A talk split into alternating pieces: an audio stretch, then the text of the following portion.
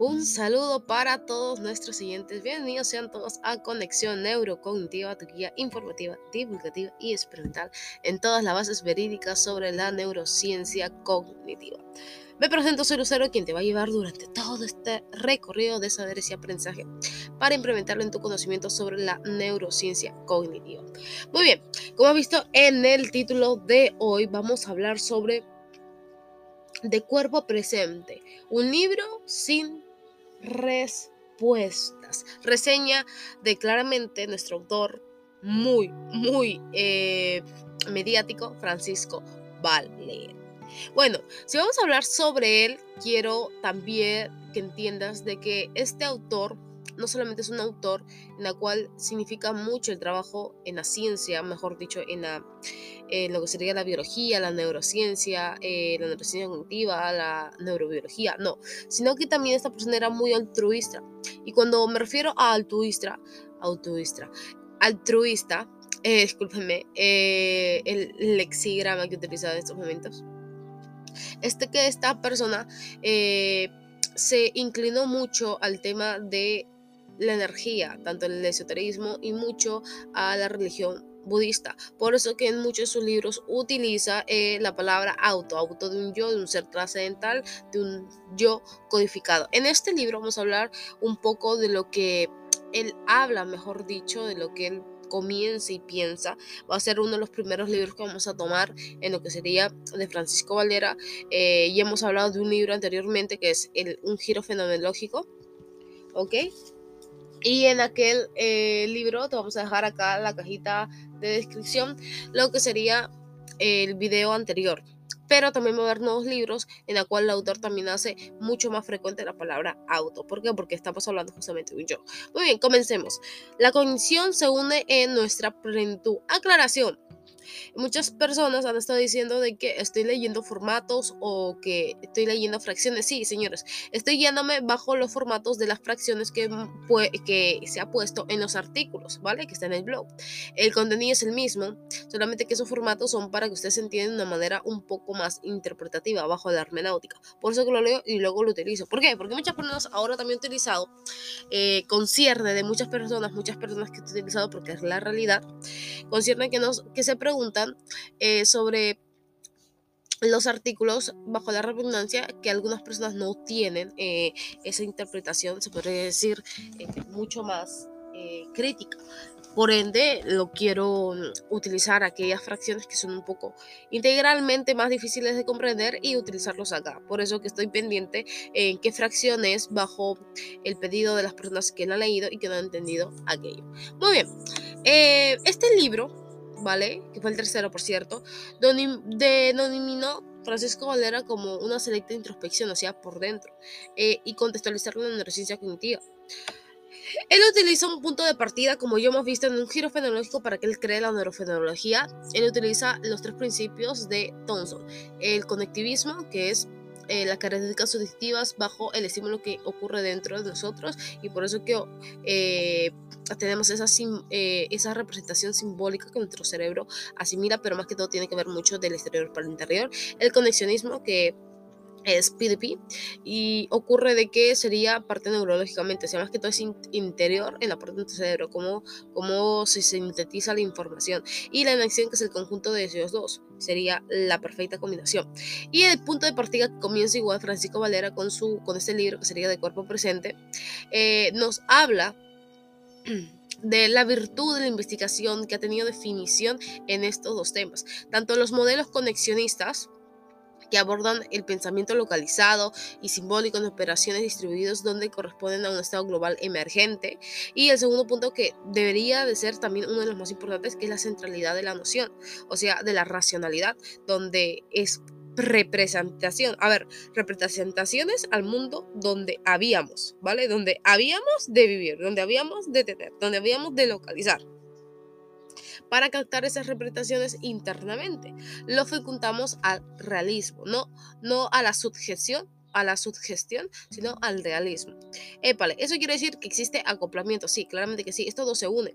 Así como el, conexionismo y el cognitivismo se sí que sí, porque tienen un acoplamiento de percepción, sí, las dos partes tienen una percepción tanto íntegra por interna neuronal, íntegra por características subjetivas externas que se reparte a muchos símbolos intuidos. A ver, y eso es lo que él asemeja a un yo en presencia, un yo que está en presente, ¿vale? Y que tiene una potencia de un yo virtual. Y es cuando ya el autor refleja ya su parte eh, de esos estudios eh, espirituales que ha tenido en toda eh, de una fraccionaria de su vida, ¿no? De su tiempo. Entonces se razona que de conexión va a experiencia y, y que el conexionismo es de experiencia estimulada por dentro. Pero ahora vamos a decir la pregunta que es significativa, que es, ¿qué sería la experiencia humana? A ver, tenemos qué nos hace humano, qué te hace humano, a qué consideras humanos, qué es un humano como tal, y cómo las leyes organizan biológicamente los humanos. Disculpen el ruido, eh, pero tenemos que seguir con este video. Ahora, cuando hablamos de qué es experiencia humana, ¿a qué significa con ello? Y en este libro se basa mucho en en Merleau-Ponty, ¿vale? Y que obtuvo, que fue prácticamente la exposición de la abogada que tuvo un diálogo entre la experiencia vivida directa, la psicología y la neurofisiología. Tendrá un gran personaje destacable en el libro. Sí, tuvo un, o sea, este libro da una gran referencia a la reseña de los libros de la caracterizaciones que esta toma con su postura de Porti, ¿vale? Por otro lado, también considera a otro personaje muy rescatable que eh, sería las partes intérpretes de sus utopías, de sus nefilibates, de Horshart, que fue un alumno de Brentano para descubrir la estructura de la, de la intencionalidad, ¿vale? La intencionalidad para que sepan la estructura de la experiencia de la misma referencia de un mundo ficticio y empírico. Se utiliza mucho esta parte para la ciencia cuántica. Y ocurre que a lo que nosotros llamamos paréntesis, ¿vale? Nosotros llamamos paréntesis a lo que la cuántica o sería el estudio de la experiencia dentro de un mundo ficticio y empírico eh, lo llama la intencionalidad. Pero ¿a qué se refiere más? Y él define el paréntesis en dos puntos muy importantes. Una es la conciencia individual que busca la mente, ¿vale? La, escúcheme bien, la conciencia individual, o sea, buscando un propio yo. ¿Pero por qué un propio yo? Busca la mente, porque la mente quiere identificarse, y es lo que conocemos mucho en la personalidad. Porque la personalidad no simplemente es de que tiene carácter fuerte, tiene carácter débil, que es pasivo, que es activo, depende de también su árbol genealógico, genéticamente cómo fue en eso. No, eso no tiene que ver. Acá estamos hablando de una manera muy científica, porque la mente tiene tantas cavidades que involucran mucho de personalidad. Por eso que la personalidad es una parte fundamental para que la persona tenga amor propio, autoestima, seguridad. Pero ahora es utilizado de una manera de cómo hacer estrategias. Si no, si no sino por un exterior, sino hay que verlo, mejor dicho, de una manera que rápidamente puedes tener resultados, hacer estratega por dentro. Y es donde acá vemos la accesibilidad de la introspección. Entonces, la introspección no es preguntarse a sí mismo qué es o qué es, qué el otro, filosóficamente, no, sino actuar bajo nosotros mismos, ¿vale? Y que tiene dificultades, claramente que sí, porque creamos que un mundo intersubjetivo, ya no es subjetivo por afuera de todo lo que vemos bajo toda la sociedad, sino intersubjetivo porque realmente entrar a un mundo que sería tu mundo, no cambiar un mundo, sino cambiar tu propio mundo, o sea, tú, es más complicado, ¿vale? Y lo que une a la experiencia humana. Toda reflexión y actividad teórica, incluido por la ciencia, supone como trasfondo de mundo y vida. Pero ahora, y yo es otra cosa. A ver, cuerpo, organismo, energía, alma, mente y un yo es cosas muy diferentes y que la ciencia, eh, si no lo comprueba, no es ciencia, es pseudociencia. Y por eso que hay distintas ramas que la utilizan. Pero eso no quiere decir que no sea verdad, porque ahí es donde utiliza qué? El paréntesis, que sería el especialismo humano. ¿Dónde? Una intersubjetividad. Y esa intersubjetividad se encuentra en dónde? En la mente mecanizada. Y ya sabemos que la neurociencia cognitiva estudia la mente mecanizada. Pero la neurociencia cognitiva no fuera neurociencia cognitiva si solamente se quedaría en un solo estudio, como muchos creen, neurociencia más psicología cognitiva y lo unes y hay neurociencia cognitiva. No, claramente que no. Este estudia muchas materias, muchas. Y hay que saberlas entender. Entonces, él tiene una visión popular psicoanalista, sí. Eh, Francisco Valera tuvo una visión muy, muy requerida, es un libro muy grueso, y en la cual eh, la mitad de su cuerpo del libro, él tiene un, un extracto de comprensión psicoanalista. ¿Vale? Porque opera dentro de un sistema operativo conductual, ¿vale? Que está sujeto a tareas de asociación libres, a lógica matemática y ya sea muy distinta a las ciencias cognitivas, pero tiene efecto a etapas evolucionadas. Eso quiere decir, si es conductual, épale. Ahora, ¿cómo pasa psicoanalista? Porque hay etapas evolucionadas. Ahora, hay que entender que no es negro ni blanco, ni tampoco es gris. Hay etapas donde va. Es como eh, la persona que dice, es que tú te vas a quedar así y te vas a morir así. No, hay etapas. Por eso que existe el aprendizaje. ¿Ok? Y bajo el aprendizaje aprendemos. Y el aprendizaje de aprender, porque no hay aprendizaje de retener, aprendizaje de aprender es distinto. ¿Vale? Y cuantificamos bajo la codificación que entra a nuestra parte eh, memorial. Entonces vamos a hablar sobre la experiencia en presencia plena y conciencia, porque es lo que habla más, pero abierta, no cerrada. Conciencia plena, abierta en experiencia. Él propone, eh, Francisco Valera propone alcanzar un estado alerta que alcanza la experiencia de la mente despierta. Y tú dices el consciente, no, la mente despierta. Alcanzar una experiencia la mente despierta. Y como ya lo he dicho, la mente puede es una experiencia claramente que sí. Y no tiene que ser, no tiene, no tiene que ser la memoria. ¿vale? La utilización de la meditación llegó a ese tema, ¿vale? Vemos una gran disuasión, o sea, una gran, es suasorio, es totalmente plausible por la sensitud que tiene este, esta evolución en no solamente conocimiento, sino que intersubjetivamente, o sea, estamos viendo ahora un yo intersubjetivamente sí se puede lograr con el cuerpo, la mente, la conciencia y la experiencia. ¿En dónde?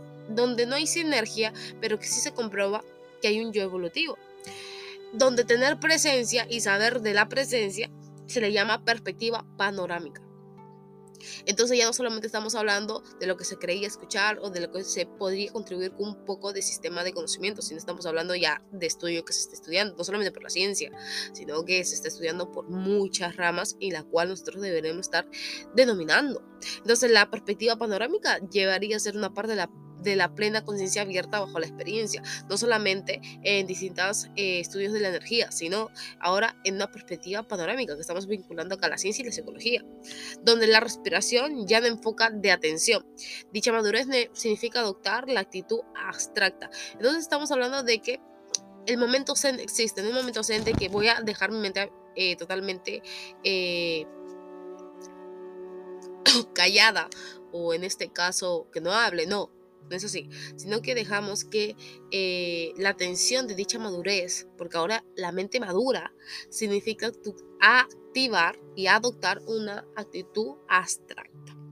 Entonces, un giro de atracción de lo que se integra a tu alrededor, mostrando los caracteres que compones, ¿vale? La mezcla perfecta y determinante formación son perspicaz. A ver, cuando tú uno explica de que realmente existe la intencionalidad, acuérdate muy bien, intencionalidad, es porque se volvió una plena conciencia bajo la perspectiva panorámica y lo dice muy bien. La mezcla perfecta de determinadas formaciones son perspicaz, sí, porque no entendí ese fragmento, porque creen que es tengo que estar en naturaleza, tengo que estar en... Sí, recurre mucho, pero para Francisco Valera era un no, porque es un giro de atracción entre la vista de la perspectiva panorámica, entre qué está fluyendo entre mí, porque no solamente eres tu vida, no solamente tú eres un yo transversal, sino somos un estrago, un paso bajo la naturaleza. Entonces, si vamos a recopilar quién es la que tiene más vida, quién es la que tiene más experiencia, quién es la que tiene más sabiduría, quién es la que conoce tantas cavidades subyacentes de la mente, es la, es la naturaleza propia.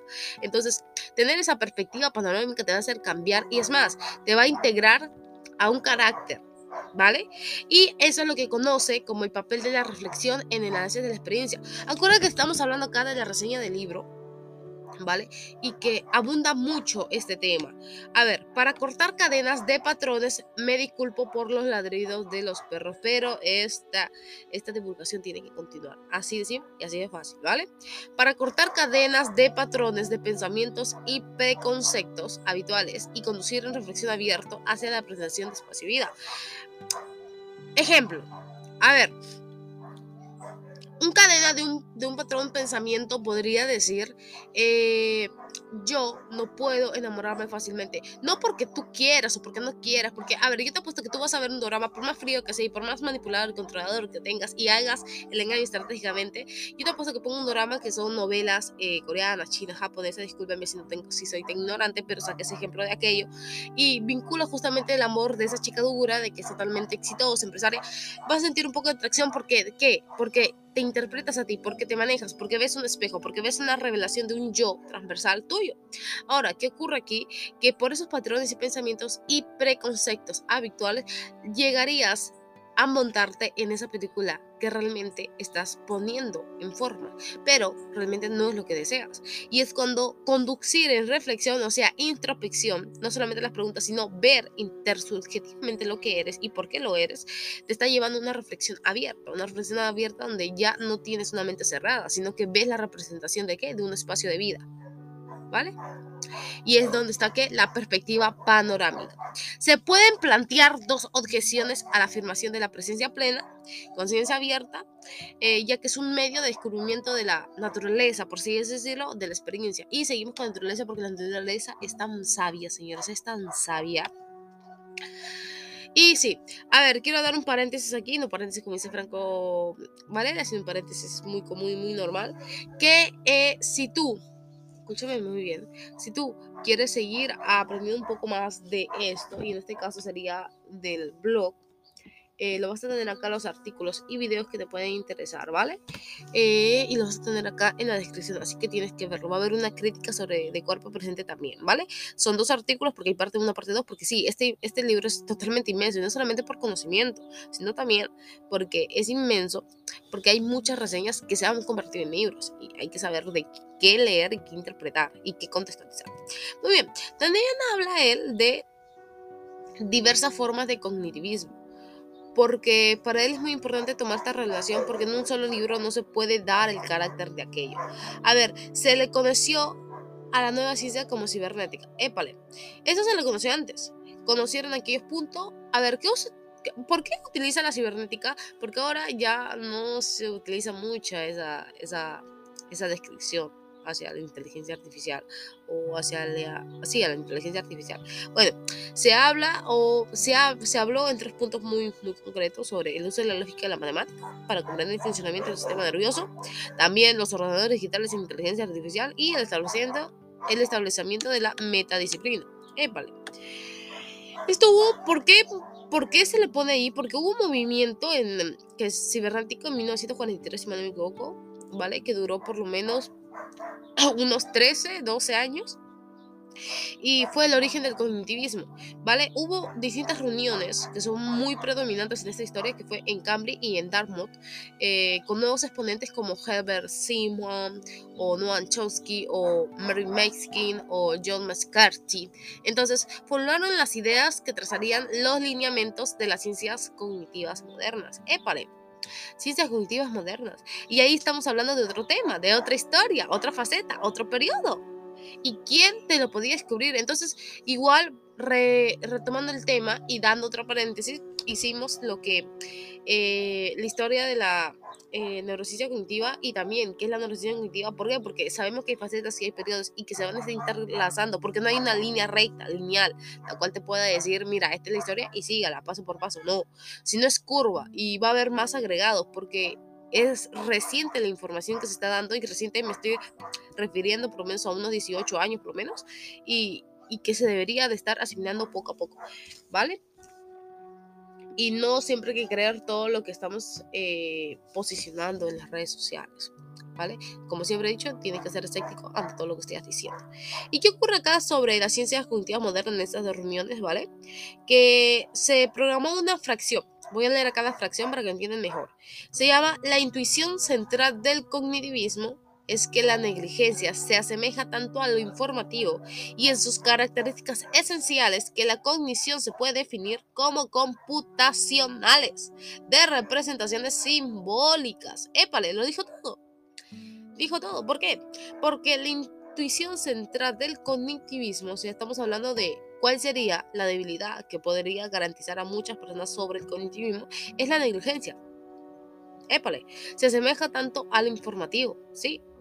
Sus características esenciales que la cognición se puede definir como computación o representaciones. Entonces estamos diciendo de que la, la intuición central del cognitivismo es la parte representativa bajo la cognición, pero la negligencia podría ser un estanque sobre ello.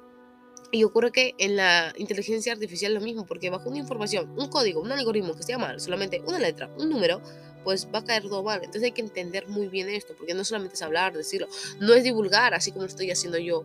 Eh, mm, corrección, no es divulgar y creer que como yo lo hago, lo va a hacer otro. No, acá tenemos mucho emporio de, de, conocimiento. Y sí, lo puedes hacer, claro que sí. Pero a ver, ¿cuánto va a ser tu disciplina para hacerlo? ¿Cuándo va a ser tu emoción? No, es de que yo veo tu video, lo copio y mira, lo voy a plantear.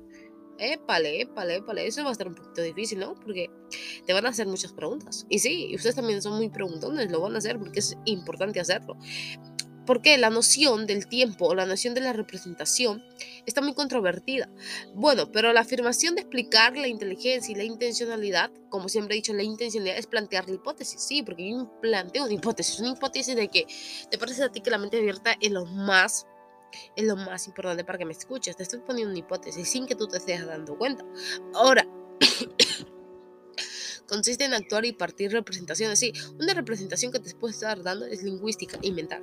Una lingüística mental es porque te estoy dando el poder de descifrar quién es la persona que está hablando en estos momentos, que es la persona que ha recorrido en estos conocimientos, en este caso sería yo, y realizar físicamente en forma de un código simbólico. Ahora, el código simbólico que tú estás reflejando en mí es qué persona me puede ayudar y qué sabiamente tiene de tantos conocimientos que yo podría darte, sinceramente.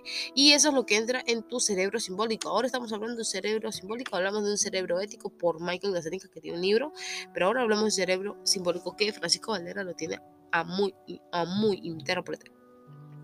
Muy bien, entonces teniendo en cuenta todo eso, él es una pregunta muy importante, que es cómo correlacionar los estados intencionales o representacionales con los cambios físicos que sufre un agente cognoscible cuando actúa.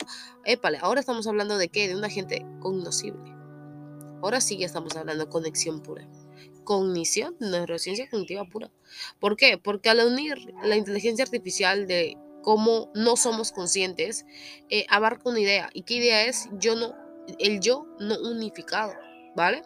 Donde desafía la conciencia, a la mente, ¿vale? Que no se equivale a cada uno. Entonces, cuando dices, pero ¿cómo? La conciencia no es parte de la mente. ¿Y quién te ha dicho que es parte de la mente? La neurociencia. ¿Y quién te ha hecho creer que es eso? Entonces, yo lo experimento, te has preguntado sobre ello. Ahora, dime tú, el aprendizaje que tiene, el estímulo, la estructura que tiene la conciencia que la mente, pues no puede ser porque está inconclusa. Acá en 10, 15, un siglo, se puede dar que la conciencia y la mente puede ser totalmente diferente y que sus lazos no están comunicados. O puede decir que la conciencia sea parte de la mente o que la mente sea parte de la conciencia. No lo sabemos. Ahora hay que ser incrédulos de todo, pero lo más importante, hay que saber desde un yo, como dice, como dice Francisco Valera, intersubjetible bajo un yo interpersonal. Y donde configura también a un yo virtual. Entonces hablamos no solamente de un yo trascendental, de un yo eh, con, con mente plena abierta, de un yo no unificado. Y estamos metiendo acá distintos yo. ¿Por qué? Porque una autoconciencia en convicción preteórica y cotidiana. Eso sería el yo, ¿vale? Se compara la mente fenomenológica y la mente computacional. Donde la intencionalidad y la conciencia, ¿qué es? ¿Qué es? Eh, es lo que experimentamos conscientemente. Donde ya eh, Jeff Dolph, discúlpeme, me estoy olvidando el nombre, lo voy a ver acá. Sí, es Jan Dolph, Jan Dolph denomina el problema de mente computacional y cuerpo. Sí, porque Francisco era tan, tan estudiado que lo escribía. Y de tantos libros que había leído, de tanta experiencia por su vida, lo dijo. No solamente por Husserl o por ti, estudios, sino por más caracteres, por más investigadores, por más libros, por más autores, por más personajes que endelan no solamente de neurociencia, porque no estamos hablando de neurociencia. Acá también cabe un abogado, ya lo había dicho que es abogado. Si no lo has escuchado, devuélvete y lee y escúchame, por favor, ¿vale? Donde aquí utiliza mucho la nueva palabra los elementos de aprehensión. ¿Y a qué se refiere con eso? Que a partir de la información de los procesos de la mente computacional, se encuentran representaciones. Ahora, ¿por qué la inteligencia artificial puede representar algoritmos? Porque la mente no puede, porque la conciencia no puede, porque en sí nosotros también podemos hacerlo. ¿Vale? ¿Y por qué? Porque somos totalmente representacionales. No representación, o sea, yo veo y represento. No, representacionales desde la característica subjetiva de la cognición, o sea, desde que percibimos y percibimos con muchos sentidos. No, es de que yo soy apático, no, no estamos hablando de esos sentidos, no estamos hablando de un sentido emocional, no, no, no, estamos hablando de un sentido real. Es que yo tengo discapacidad, eh, tampoco. El sentido es el sentido, ¿vale? Y la cual esta interactúa entre el nivel periférico y el nivel central intelectual. Sí, hay una conexión increíblemente eh, gradual, donde se apropia la teoría del nivel intermedio. Sí, hay una teoría del nivel intermedio que es totalmente brutal, causando la distinción fenomenológica. Entonces acá decimos, no, espérame, la fenomenología no existe. O sí existe, pero acá no va a dar puntapié. Y que respalda por una diferencia correspondiente a la relevancia de una actitud de alerta. O sea, que nos alertamos bajo la abierta, la abierta exposición bajo la experiencia. ¿Por qué? Porque ahora, ahora tomamos realmente eh, fundamental lo que sería la experiencia como tal. Y también habla muy importante de la teoría de la de la desvacuidad del sujeto cognoscible. Pero ¿a qué se trata sobre esta teoría y por qué eh, bajo un sujeto conocible. ¿De dónde ocurre un sujeto conocible? Desde que apertura un yo. ¿Tú no te has dado cuenta? Desde cuando él apertura un yo es donde se crea el sujeto conocible. Porque la cognición, así como para llevar, transportar y asimilar aquel mensaje que nos da el ARN, porque el ARN mensajero, eh, también existe en la cognición aquellos mensajeritos que llevan, que recogen, que portan aquel correo y se le conocen como algunos objetos cognoscibles.